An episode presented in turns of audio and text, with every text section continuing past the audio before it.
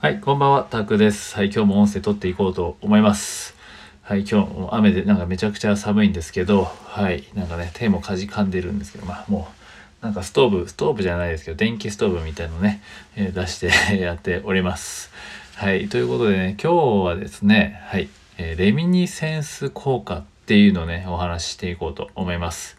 はい、レミニセンス効果って聞いたことありますかね？はい。えこれってあの、スポーツとかね、こう、毎日練習している時よりも、ちょっとなんか、あえてこう、休んだりというか、距離を置いてみた時間が経った後の方が、ちょっとスキルのね、向上、スキルが向上したりする現象なんですけど、それをね、レミニセンス効果って言ったりするんですよね。はい。まあ、それは別にスポーツに限らずね、勉強でも言ったりするらしいんですけど、はい。まあ、ちょっとね、あえて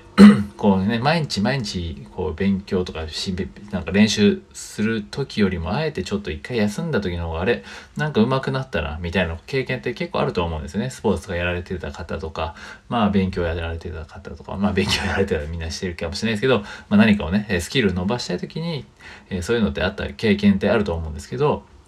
うん、まあ、それがレミニセンス効果っていうやつですね。で、まあ、それはこう、まあ、僕はもう英語もね、同じだと思っていて、こう、毎日毎日こう、がむしゃらに、えー、勉強、えー、するっていうのもね、別にそれがいいってわけでもないですね。毎日毎日がむしゃらにやればいいってもんでもないと。はい。ね。なんで、こう、あえてこう、リラックスをね、して、こう、時間を取ることも、こう、スキルを伸ばすには、えー、大切だったりするので、はい。そこはね、え、結構そこのレミニセンス効果っていうのをね、よく、まあ、僕これ大学時代とかに学んで、そういう風に言うんだ、みたいな思ったんですけど、何かこうね、まあ、自転車とかも、まあなんか、何だったかなちょっと忘れちゃったんですけどね、その時は。はい。でもとにかくそういう経験は確かに自分もスポーツをやってて、ちょっとね、毎日練習してるよりもちょっと間を空けた方がなんかあれなんかちょっとうまくできるようになったみたいな経験もあって、それをね、レミニセンス効果って言うんだっていうのを知ったんですけど、うん。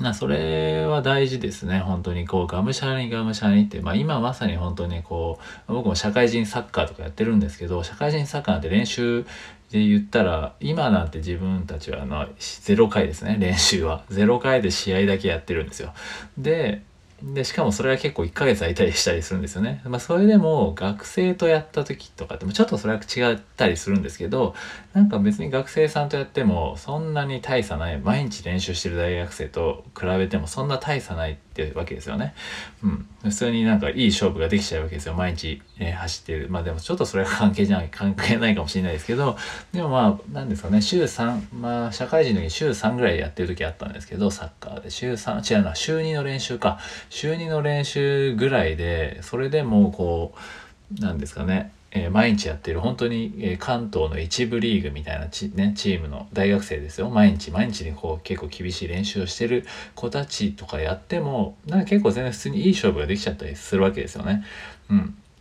それはもう社会人はこうなんですかね。ある程度こう社会人って言っても本当にそのそんなにもうみんな仕事もしてるしそんなできないんですよ。練習もできないし体力も微妙ねそんなにない。でもそれでもある程度してできちゃうっていうのはもちろんその基礎的なものとか、え、ある程度サッカーっていうものを知ってるとかっていうのはあるんですけどでもなんかそんな変わらないですよね。ちょっとなんか話しずれちゃったかもしれないですね。はい。でもなんかそんなにね毎日毎日やればえー、いいわけではないんだなっていうのをねその経験からも思ったんですよ。毎日練習することがいいって思ってた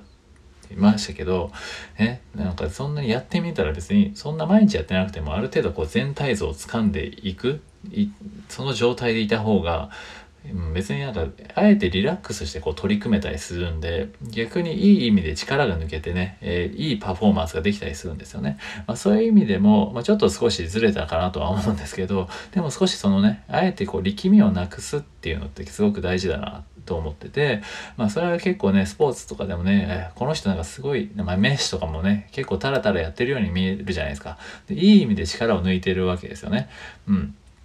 なんで、こう、すごいガーって、こう、勉強とかって、英語の勉強とかってガーってやりたくなっちゃうんですけど、で、やらないと気が済まないとかなっちゃうんですけど、あえてね、え、ちょっとリラックスする時間を取る。え、その、それがね、結局スキルを伸ばすために必要だったりする時間なので、ね、そんなにこう、コーン詰めてやりすぎないことも、えー、大事かなっていうところでね、はい、今日はね、そのレミニセンス効果っていうのを活かしながら、こう、英会話もね、えー、伸ばしていったらいいんじゃないかなっていうね、えー、ご提案というか、ちょっと話も脱線しつつでしたけど、はい、えそんなお話でした。ということでね、もしちょっとあんまりこう根詰めてやってる方とかいたら少しあえて距離を置いてみるっていうのをねやってみてもいいかなっていうふうに思います。でもねあんまりこう距離を空きすぎるっていうよりかは単純に、まあ、英語で言えばちょっとリラックスするなんですかね。ただ映画を見るだけとかにするとか。ねあとはだただスポーツとかだったらねただサッカーを見てみるだけとか。やらないで今日は見るだけ。サッカーゲームやるとか。でもいいので、まあ、そういう感じでもいいね。そういう興味の取り方でもいいし、まあ、全く違うね、えー、勉強をしてみるとか、えー、違うスポーツをやってみるとかでも全然ある新たな視点を取り入れるって結構大事なのでねやっぱりどんなことにもつながっていくので、はい、そういう風な時間にも、えー、作っていくっていうのも大事かなっていうところですね。はいということで今回はそんな、えー、レミニセンス効果っていうことをお話ししました。ということで今回は以上です。はいでは、ね、また明日も撮っていこうと思います。では、ねえー、夜なのでねはいなんか全然締まりが悪いですけど、はい、な今日ね、全然話してなくて、しかも寒いんでな口が回んないんですけど、はい、そんな感じでね、はい、また夜ですけど、ゆっくり休んでくださいお仕事お疲れ様でしたね。お仕事の人たちはお仕事お疲れ様でしたということで、はい、ではまた明日で、失礼、では失礼いたします。